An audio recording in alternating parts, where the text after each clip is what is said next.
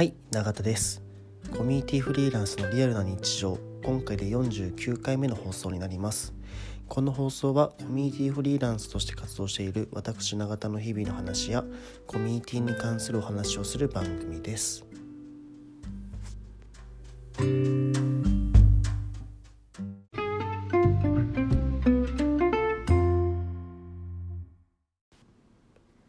はい、えー、昨日ですねえっ、と音声配信でもお話ししてましたけども、えー、僕のやっている和製サロン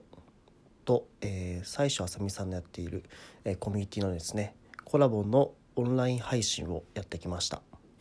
で、えっと、この放送は、えー、各コミュニティのメンバーでしか視聴することができないものになっていて、えー、テーマが100分で語る100分で名著というものです、えー、昨日もお話しした100分で名著に関する愛を爆発させるような、えー、放送だったんですけど、まあ、その中ですねいろいろ、えー、皆さんメンバーの皆さんがおすすめしたいと思う、えー、100分で名著の回であったりとか、まあ、どういうな風に100分で名著を見ているのか、えー、触れているのか活用しているのか、まあ、そういったお話をですね、えー、していました。基本的にあれは、えー、ブックスと動画の2種類があってですね僕は主に動画だけを見ているタイプなんですけど、えー、中には、えー、ブックスもしっかり見て時には、えー、原作までもしっかり見に行くという方もいらっしゃいましたね。で結構歴史とかが紐づくことが多いので、まあ、それ歴史をなんかなんでしょうスタディアプリとか、まあ、そういったもので学ぶっていうのもすごいいいという話もあって、まあ、かなりえー、面白い参考になるお話ばかりでした。で、まあ、その話の後半ですね、えー、なぜ僕らこの「100分で名著」を見ているんだろうという話になったんですね。で、まあ、もっと抽象的に言えばなぜ僕らは学ぶんだろうというお話です。えー、学ぶ僕らは学ぶ理由は何なのかというところで皆さんの感じる学ぶとはみたいな話に入っていきました。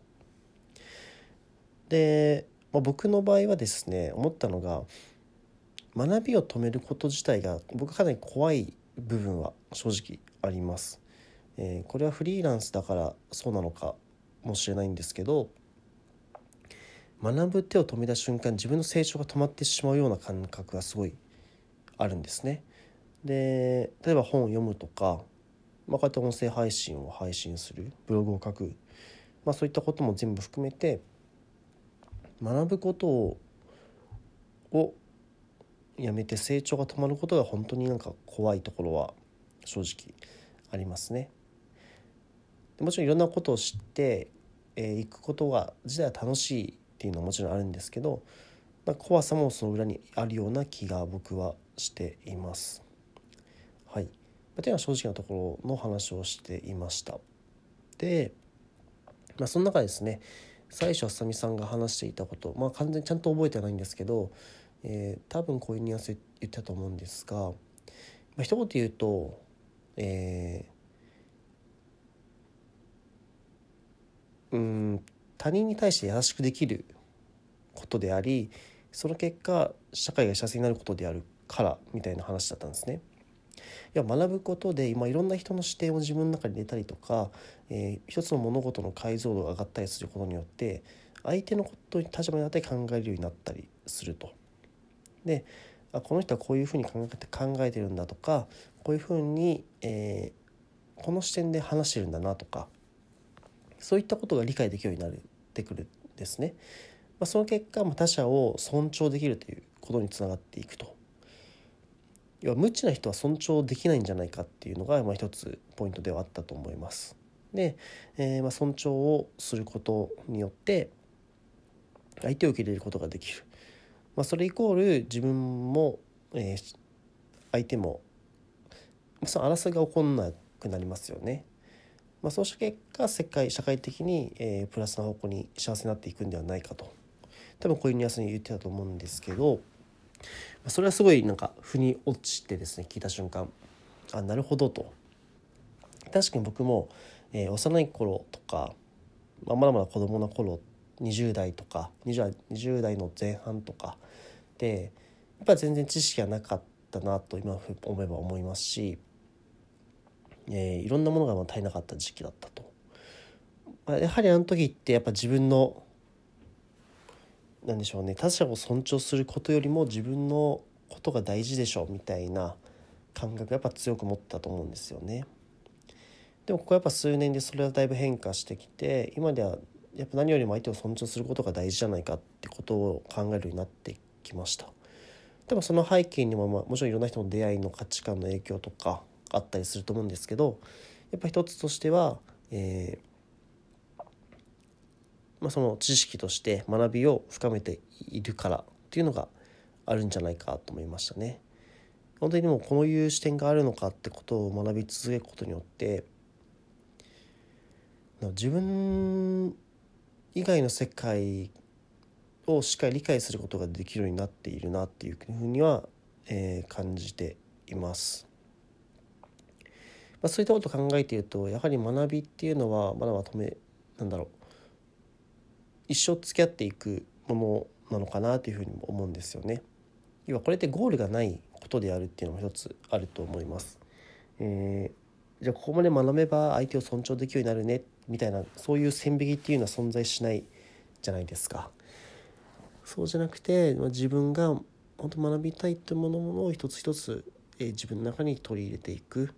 えー、いろんな人の視点とかいろんな人の、えー、考え方を自分の中にインストールしていくと、まあ、そうすることによってですねさっきも話したような、えー、ことにつながっていくから。でもこれって本当にえー、うんまあキリがないことではあります正直。でも、えーまあ、だからこそ面白さはあるなとは思いますけどね、まあ、限界が見えてることって結構僕はつまんないんじゃないかって正直思ってるところはあるから、えー、まだまだ学び続けられることに対してはかなり面白い、えー、ポジティブに捉えているタイプです。まあ、昨日の放送を通じてそれはよよきん？余計に、えー、強く思いましたね。うんまあ、っていうのはありますね。ま、そんな感じですね。なんか学ぶとは何かみたいなことを考えてみてですね、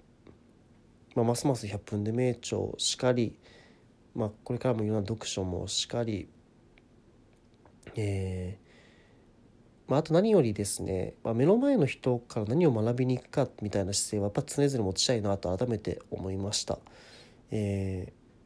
まあ、普段の些細な雑談であっても、まあ、たらたらの飲み会と場であったとしてもおそらく目の前で座っている人から学べることっていうのはたくさんあると思うんですね。まあ、それは友達でも、えー、何でしょうね、まあ、会社の上司だったとしてもまあ仮にさ部下だったとしてもですね何かしら、えー、その人からの、えー、学びを得れ得ようと思えば入れる機会だと思います。やっぱ誰かとのコミュニケーションから学ぶことってやっぱたくさんある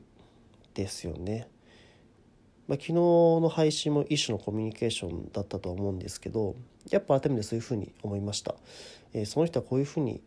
その視点で見てるのかみたいな気づきってめちゃめちゃたくさんあったのでなんかそれはえー、なんでしょうね。またやっぱ人と話すことコミュニケーションを取ることのから得れる学びみたいなものは、え、今後僕も増やしていきたいなというふうに思います、えー、改めて思いました。はい。まあ、ということでですね学びを今後もっともっと深めていこうかなっていうふうには思っているんですけど、まあ、特にですねこういうアウトプット僕の場合すごい発信をする系の人間なので、まあ、時々あるんですね発信の枯渇感みたいなのが感じる瞬間あるんですけど、まあ、そういった時ほどなんかどうやって発信しようかなって考えているんではなくてじゃあ何かしっかり学びに行こうという、えー、姿勢を一回しっかり持つみたいなことは大事だなっていうふうに、えー、思いました。はいまあ、それをですねしっかり、えー、今後は気をつけてやっていきたいなというふうに思って、えー、100分で名著しっかり、えー、本で学ぶもしっかり、えー、誰かとのコミュニケーションでしっかり気づきを得るみたいなことも、えー、意識的に取り組んでいこうかなというふうに思っております。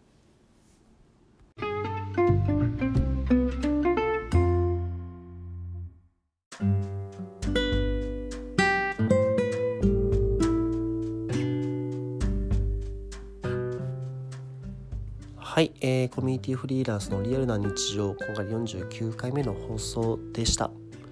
えー、皆さんどどうやって学んでるんですかね？本当に僕って、えー、我流の学びしかしてないから皆さんがどういうふうなものでどういうふうなぐらい時間を使ってどういうふうな方法で学んでるのかって本当に知りたいなと改めて思いました。なのでもし皆さんのこういうふうに学んでるよとかあれば是非今度僕に会った時に教えてくれたら嬉しいなというふうに思います。はい。で、この放送はですね、えー、Twitter や質問箱の方からですね、皆さんのご意見とかご要望を承っております。こういうこと聞いてみたいとか、まあ、そういったものがあればですね、お気軽に、えご連絡いただけると幸いです。はい。では本日も聴いていただきありがとうございました。バイバーイ。